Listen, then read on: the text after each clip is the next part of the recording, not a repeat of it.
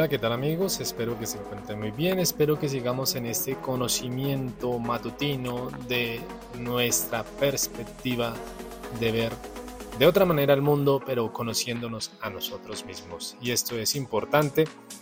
Además que hoy traigo un tema que va en relación con los tres que hemos tenido a lo largo de esta semana, hablando de lo que es la asertividad, la empatía en dos momentos y hoy uno que se desprende de estos que es también un poco común, conocer y saber lo que realmente ocurre y esto va más desde lo que es la neurología. Y hoy vamos a hablar entonces de lo que denominan neuronas espejo en relación con la empatía, teniendo presente que nuestros dos anteriores audios hablan precisamente de la empatía. Pero antes de continuar y entrar en materia, quiero hoy compartir un clásico del rock que es The Bird, The Bittersweet Symphony, el cual habla de salir del molde.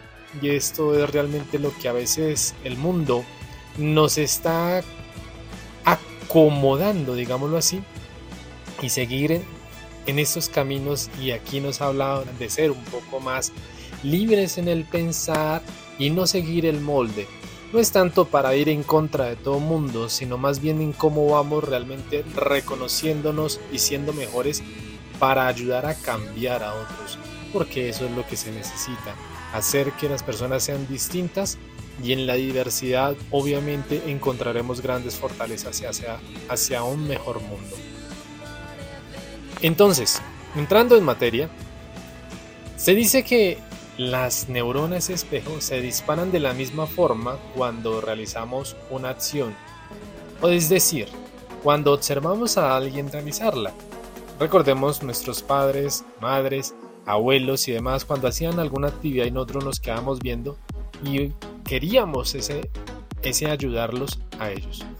El hecho de que nuestro cerebro reaccione igual explica el aprendizaje por imitación, la emulación y también la empatía ya que vivimos la acción de otro como nuestra y nos ayuda a comprenderla de una manera más acertada. La primera vez que se descubrió esto sobre las neuronas espejo fue en el contexto de un experimento con animales, concretamente con simios o monos. El equipo de Risolati las identificó por primera vez en la especie macaca, nemistrina, y se localizaron en la corteza premotora, la, la cual está especializada en planificar y seleccionar ejecutando movimientos. Luego de tras de gran descubrimiento en los monos, se han realizado varias investigaciones en seres humanos con el objetivo de conocer si también se poseen dichas neuronas y si hay relación en el aprendizaje, la imitación y la empatía. Bien, teniendo presente de dónde surge esto, que no es algo que yo me lo inventé o simplemente no tiene un contexto científico, entonces es entenderlo así. Más fácil, ponernos en el lugar del otro. O como dice el viejo refrán, ponernos en los zapatos del otro. Entonces los seres humanos sabemos reconocer los gestos de otras personas y es así que podemos identificar las emociones solo mirando a la cara de alguien. Entonces es cuando identificamos que una persona se enojó, que no le gustó algo, que se sintió mal, que se, se sonrojó. Bueno, todas estas las identificamos por la misma empatía o por lo que estamos hablando, neuronas espejo. Podemos entonces no conocer ni siquiera a ese alguien, pero eso no nos impide que hagamos la hipótesis de cómo se siente y en muchas ocasiones somos acertados. Así como cuando vemos a alguien en apuros o, cayéndose, si podemos sentir el miedo, el dolor o como si fuera algo propio, es allí donde ahí está esa transferencia innata. Dicho de esto, entonces podemos preguntarnos, ¿qué mecanismo hace que esto sea posible en nuestro cerebro? Pues que estamos diciendo todo apunta a las neuronas espejo y su conexión con diferentes áreas cerebrales. Es así que las neuronas espejo también tendrán que ver con lo que es la interpretación que hacemos de las acciones. No solo podrían ayudarnos a interiorizar o repetir una acción que acabamos de ver, sino que gracias a ellas podríamos entenderlas, darles un significado, un sentido y poder así actuar frente a los demás de manera sencilla y obviamente hacer que esta acción se sienta de nosotros. Cuando estas neuronas especializadas se activan en nuestra zona del cerebro, también lo hacen con el sistema límbico. De esta manera nos permiten ser capaces de poder reconocer gestos faciales, acceder a nuestros recuerdos y aprendizajes previos y unir toda esta información de manera inmediata y poder interpretar la situación y darle un significado. Dice un sabio filósofo, las mentes de los hombres son espejos unas de otras. Este filósofo se llama Hume y es en relación o respuesta de lo que estamos diciendo. Sigamos. ¿Las emociones son contagiosas? Podríamos preguntarnos en el día de hoy. Somos fácilmente influenciables, podemos verlo desde las redes sociales, tanto que en el estado de ánimo de los demás nos pueden afectar, haciendo que nuestro humor cambie. Cuando alguien con quien trabajamos está triste y su rostro nos transmite una tristeza, no solo somos capaces de saber que algo le pasa, sino que además en nuestro ánimo busca también de alguna manera sentirse afectado, es decir, la empatía no nos permite conocer lo que piensa, pero sí nos permite saber en qué circunstancias puede estar en ese momento. Circunstancias que estoy diciendo es en el sentido de anímicamente cómo podemos sentir a la persona. Además, se ha comprobado que forzar la risa hace que te sientas mejor y eso hay una risoterapia y demás. Haz la prueba sencillamente con alguien que se sienta decaído y hazle reír, cuéntale un chiste, mándale un meme o así, cosas así. Y verás que no se hará simplemente un fingimiento, sino que le hará sentir emoción y sentirse mejor. También lo hará estar en el grupo de amigos no para que sea para bromear, sino para que tengas un día mejor después de pasar de un momento horrible. Seguramente las risas llegarán a contagiar.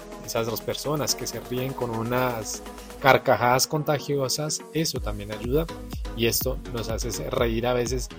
No sé si les ha ocurrido de aquellas personas que se ríen así y se ríen con unas ganas que uno empieza a reírse de la misma manera y le dice por qué se ríen y dice no sé por qué te veo reír Teniendo en cuenta entonces que las emociones pueden sentirse y ser contagiosas y afectarnos o ayudarnos a estar de una manera más social frente a otros, entonces podemos nosotros también a una edad temprana comprender cómo es la empatía y la exposición en la relación con los demás. Y aquí es donde tengo que hacer una aclaración, donde la exposición temprana hacia los niños sobre violencia en los medios de televisión o ya sea en las redes, videos y demás, hay un grado de conducta violencia porque ellos van a imitar.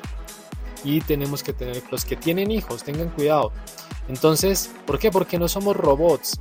También actuamos de una manera que elegimos hacer esas acciones por la misma empatía y por lo que decíamos anteriormente. Es mejor que aprendan a sonreír y no a ser violentos. Entonces, es allí donde tenemos que volver y mirar hacia conocer las intenciones de los demás. Desde que somos pequeños imitamos primero los gestos de nuestra madre, más adelante jugamos con ser médicos, cocineros, policías y demás. Todavía no hemos definido qué es lo que queremos ser. Luego llegamos a la adolescencia y tenemos ídolos, personas a las que son referentes, que creemos que son los mejores del mundo y seguimos jugando así en nuestra vida porque han tenido éxito, fama y demás. Durante nuestra vida seguimos imitando y en lugar del otro incluso fingimos ser alguien que no somos. Podemos ver nuestros jóvenes hoy en día se visten de una manera, imitan a otros, ellos no han sacado su propio sí. ¿Por qué? Porque están en la razón de lo que existe en la fama, en el cine, el teatro, la música, en los youtubers y demás, y en otra realidad. A diferencia de los monos, en el experimento que ya mencionamos, que también tienen neuronas espejo que se activan cuando ven a otro realizar una acción, Nosotros somos capaces de interpretar si alguien está simulando, de conocer la intencionalidad, de hacer una hipótesis. Quizá es una de estas características que nos diferencian y tenemos la habilidad de poner nombre a las acciones, además hacer hipótesis. Otras mal intencionadas y otras no conocemos bien su intención. Entonces, las neuronas en espejo se pueden activar tanto oyendo, viendo, haciendo o pensando una acción, pero no va a tener el mismo impacto cada una de estas. Por eso, al ver algo, podemos reconocer mejor la situación que oyéndola. De hecho, los seres humanos todos trabajamos esencialmente con información visual. La mayoría de nosotros somos visuales, aunque el resto de los sentidos sean de igual importancia. ¿Esto cómo repercute en nuestro diario vivir? El nombre que se le pusieron a este tipo de neuronas dice bastante de lo que son, neuronas espejo. La semántica de sus, de sus, dos palabras apunta a que se activan. Por ejemplo, cuando vemos a alguien haciendo algo, cuando lo hacen, permite que nuestro cerebro refleje el mismo patrón de activación que el que la persona realiza la acción. Es decir, para nuestro cerebro es como si estuviéramos haciendo lo que el otro hace, de manera que funcionan como un espejo. Por eso se denominan así y por eso fueron bautizadas así, de este modo. Entonces es una capacidad innata que sorprende para identificar pequeños gestos. Y es muy, muy significativo cuando por lo menos uno ve en los, en ejércitos que van marchando igual. Allí hay una relación de espejo. Todos se juntan para hacer de manera sincrónica aquella acción. No se pueden fingir y es una buena herramienta que se encuentra para poder entonces tratársele como una habilidad adaptativa y nos ayuda a relacionarnos con los demás. Este fenómeno, al descubrirse relativamente hace poco eh, y está actualmente todavía siéndose estudiado, en relación que puede tener muchas otras conductas o algunas tienen que ver con enfermedades. Por ejemplo, se ha relacionado con el autismo. La baja actividad de este tipo de neuronas se ha, que se ha detectado en el cerebro de personas que han recibido este diagnóstico. Ellos poco imitan a otros. Recordemos cómo se centran al hacer una acción. Se centran en la misma, en la, en la actividad únicamente en ella. Pero no es que sea malo, simplemente es saber después cómo vamos a relacionar esto con este tipo de personas y así poder estudiarlas como un rayo de esperanza y comprender mejor su autismo. Y esto es lo que hacen los papás cuando su hijo tiene autismo y es la mejor manera. Ayudan a que el niño se vaya vinculando con los demás, pero el papá es el que se convierte en espejo de aquel niño. Y o sea, de esta manera se convierte también empáticamente en el tratamiento de su hijo para que mejore la sintomatología de un grado de adaptación a las personas que tienen este diagnóstico. Y el autismo no es malo, es simplemente que tú no puedes hacer que el niño haga, el niño autista haga lo que tú haces, sino al contrario. Eh, tú tienes que imitar al niño autista. Y obviamente hay mucho de qué hablar, ojalá ustedes se interesen un poquito más en este tema, pero es para que tengan presente que si tú ríes verdaderamente y sinceramente, harás reír a otro y le mejorarás el día. Cuídate. Nos vemos en la próxima.